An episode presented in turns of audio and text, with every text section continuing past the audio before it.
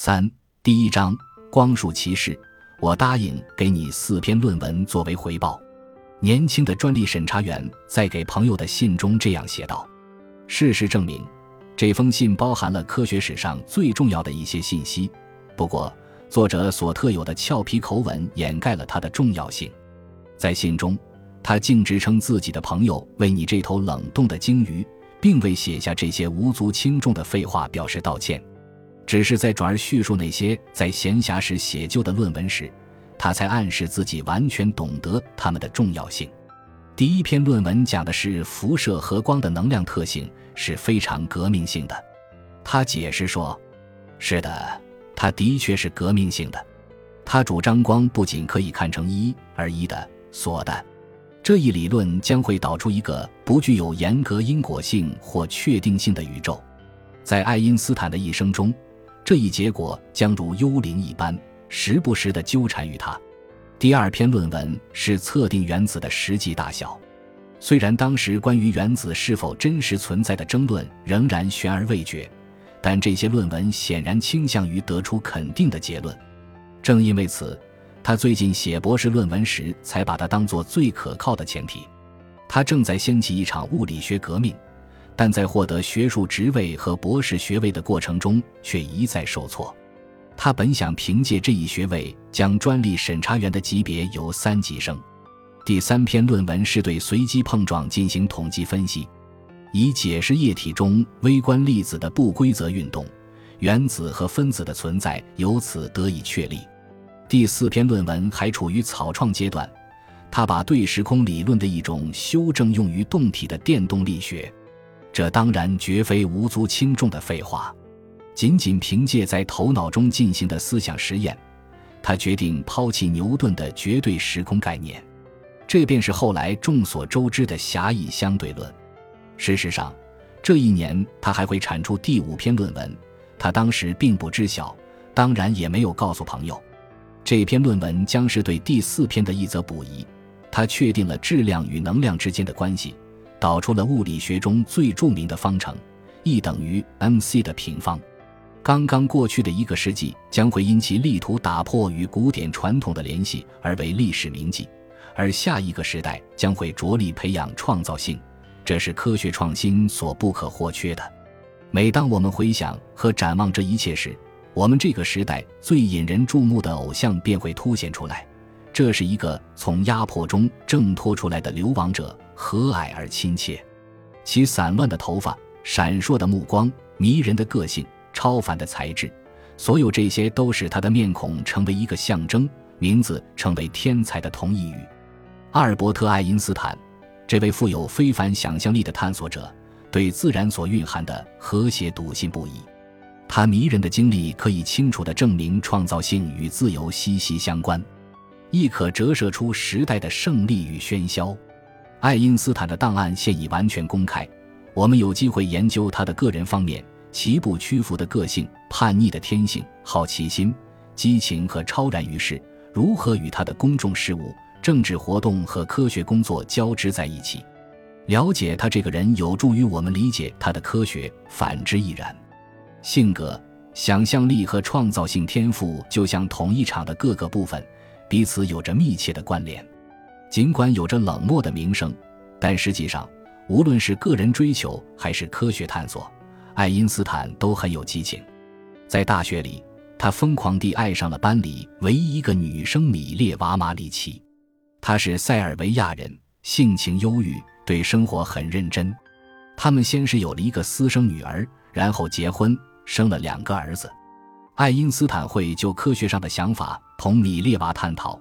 米列娃也会帮助爱因斯坦检查论文中用到的数学，不过最终他们的关系还是解体了。爱因斯坦与米列娃达成了一项协议，爱因斯坦说他有一天会得到诺贝尔奖，如果他同意离婚，就把得到的奖金给他。经过一周的考虑，米列娃同意了。爱因斯坦的理论十分激进，从他在专利局奇迹般地产出那些论文，再到获得诺贝尔奖交给米列娃。时间已经过去了十七年，二十世纪初，现代主义盛行一时。爱因斯坦的生活和工作折射出，在那种气氛之下，社会必然性和道德绝对性的瓦解。不墨守成规是当时思想领域最鲜明的特色。毕加索、乔伊斯、弗洛伊德、斯特拉文斯基、勋伯格等人正在冲破传统的枷锁。空气中隐隐潜伏着一种奇特的宇宙观念，在这个宇宙中，时间、空间和粒子性质似乎都显得有些异常。但事实上，爱因斯坦并不是一个相对主义者，即使许多人对他做这样的解释。在他所有的理论背后，包括相对论在内，都潜藏着一种对不变性、确定性和绝对性的追求。爱因斯坦认为，宇宙定律背后是一种和谐的实在。科学的目标就是去发现这种实在。他的探索始于1895年，那时他还是一个16岁的少年。他想象自己如果与一束光并肩前行会发生什么情况。十年之后，他前面信中描述的奇迹年降临了，这为二十世纪物理学的两大进展——相对论和量子理论奠定了基础。又过了十年，即1915年。他终于从自然中获取了至高的荣耀，这便是广义相对论，所有科学中最美的理论之一。和狭义相对论一样，他的思考也是通过思想实验进行的。假如你处于一个在加速上升的封闭的升降机中，那么你所感受到的效应将无法区别于对引力的体验。爱因斯坦的结论是，引力是时空弯曲所产生的一种效应。这种弯曲如何由物质运动和能量所决定，可以用方程来表示。我们可以借助另一个思想实验来解释：试想将一个保龄球置于二维的蹦床表面，然后在蹦床上滚动一些弹子球，这些弹子球会朝着保龄球运动。之所以如此，并不是因为保龄球对它们施加了某种神秘的吸引力，而是因为保龄球使蹦床的结构发生了弯曲。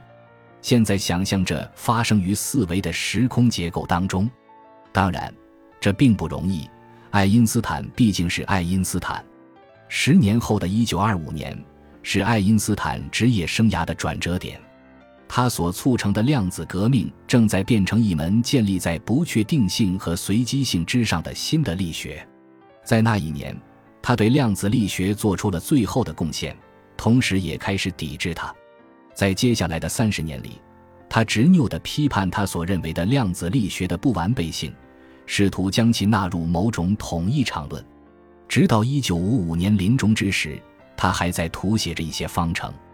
无论是作为革新者的三十年，还是随后作为抵抗者的三十年，爱因斯坦自始至终都是一个有独立思想的人。他内心沉静，绝不墨守成规，思考不受外界影响。想象力的驱策使他能够从传统观点的束缚中解放出来。他是个怪人，一个可敬的叛逆者。他秉持着一种信念，这种信念闪现在他炯炯的目光之中，体现为那个不会通过掷骰子让事情随机发生的上帝。爱因斯坦不墨守成规的个性也显见于他的人格和政治思想。尽管他赞同社会主义理想。但过度的个人主义使他不可能忍受过分的国家控制或中央集权，其我行我素的天性不仅成就了一位年轻的科学家，也使他特别厌恶民族主义、军国主义以及任何带有从众心理的事情。在希特勒迫使其改变自己的地缘政治学说之前，他是一个天生的和平主义者，倡导抵制战争，从无限小到无限大，从光子发射到宇宙膨胀。爱因斯坦的理论在现代科学中无处不在。在他取得伟大成功的一个世纪之后，我们仍然在爱因斯坦的宇宙中。这个宇宙在宏观尺度上受相对论制约，在微观尺度上受量子力学制约。尽管一些人对量子力学仍不满意，但事实证明，量子力学运用起来是没有问题的。今天的各项技术也离不开爱因斯坦的理论。光电电池。激光、原子能、光纤、太空旅游、半导体，所有这些都要追溯到他的理论。他在给罗斯福总统的信上签了名，提出制造原子弹的可能性。当我们头脑中浮现出蘑菇云时，他著名的智能方程会立即萦绕在我们心头。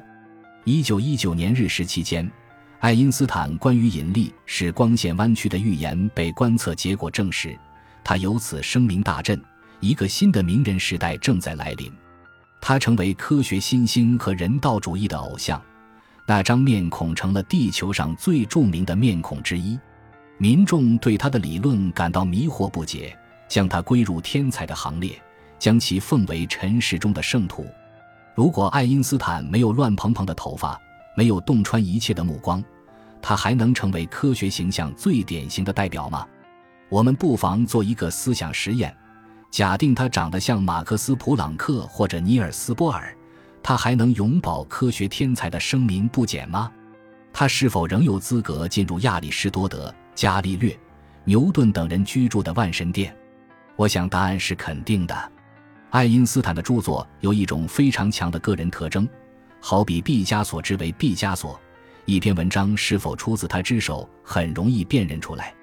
凭借着想象中的飞跃，而不是基于对实验数据的归纳，他通过思想实验洞悉了伟大的原理。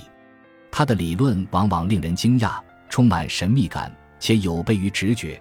但他们所蕴含的思想却能牢牢抓住公众的想象力。空间与时间的相对性，E 等于 mc 的平方，光线的偏折，空间的弯曲等等。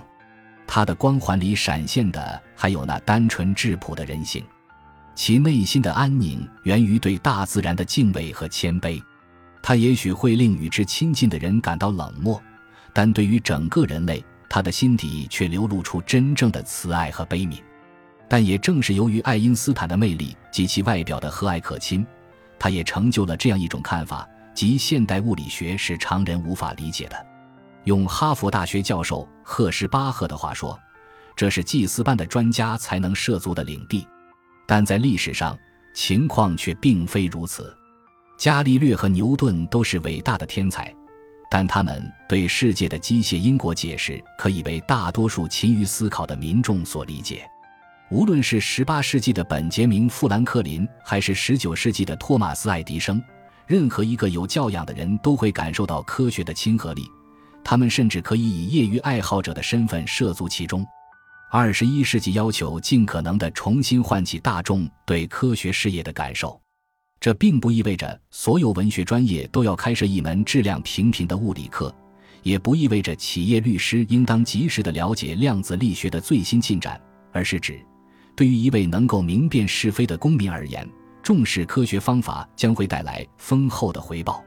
科学告诉我们，事实证据是如何与一般的理论关联起来的。在爱因斯坦的一生中，这一点得到了很好说明。此外，对于好的社会而言，能够对科学的荣耀引以为豪，这是令人欣慰的。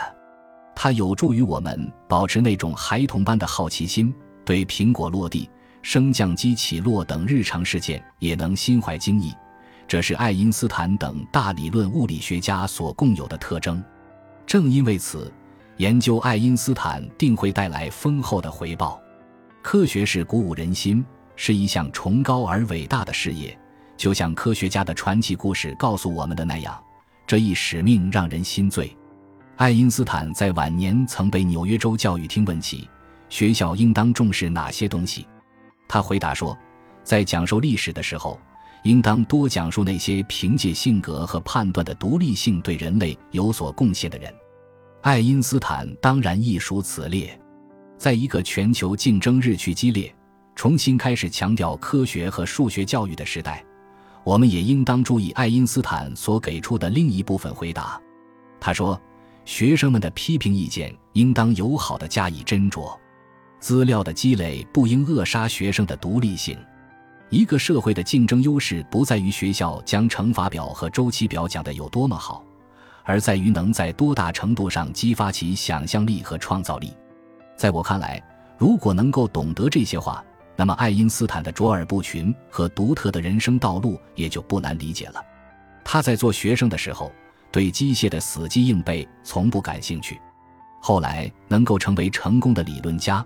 也并非由于他的头脑有处理问题的一股子蛮力，而是得益于其非凡的想象和创造力。他能构造出复杂的方程，但更为重要的是，他知道数学是大自然用来描述奇迹的语言，所以他会想象方程是如何在实在中得到表达的。比如，在一个追光的孩子眼中，麦克斯韦发现的电磁场方程会是什么样？正如他所说，想象远比知识更重要。当然，这就要求他不墨守成规。放肆无礼万岁！他曾对未来的妻子这样说：“这是我在这个世界上的守护天使。”许多年以后，人们认为他不愿接受量子力学，表明他已经失去了优势。对此，他悲叹道。为了惩罚我对权威的不敬，命运使我自己成了一个权威。他的成功源于对传统观念的质疑，对权威的挑战，善于在他人不以为然的寻常事物中发现秘密。于是，他所倡导的德行和政治见解的前提必然是尊重自由的思想、自由的精神和自由的个体。专制统治令他厌恶，在他看来，宽容不仅是一种美德。而且也是社会赋予创造性的必要条件，培养个性很重要，因为只有个人才能提出新的思想。他这样说。爱因斯坦就是这样一位对自然和谐充满敬畏的叛逆者，他将想象和智慧有机的结合起来，改变了我们对宇宙的理解。二十世纪初，爱因斯坦等人开创了一个新时代。现在这个以全球化为特征的新世纪也是如此，我们的成功将同样依赖于创造性。感谢您的收听，本集已经播讲完毕。喜欢请订阅专辑，关注主播主页，更多精彩内容等着你。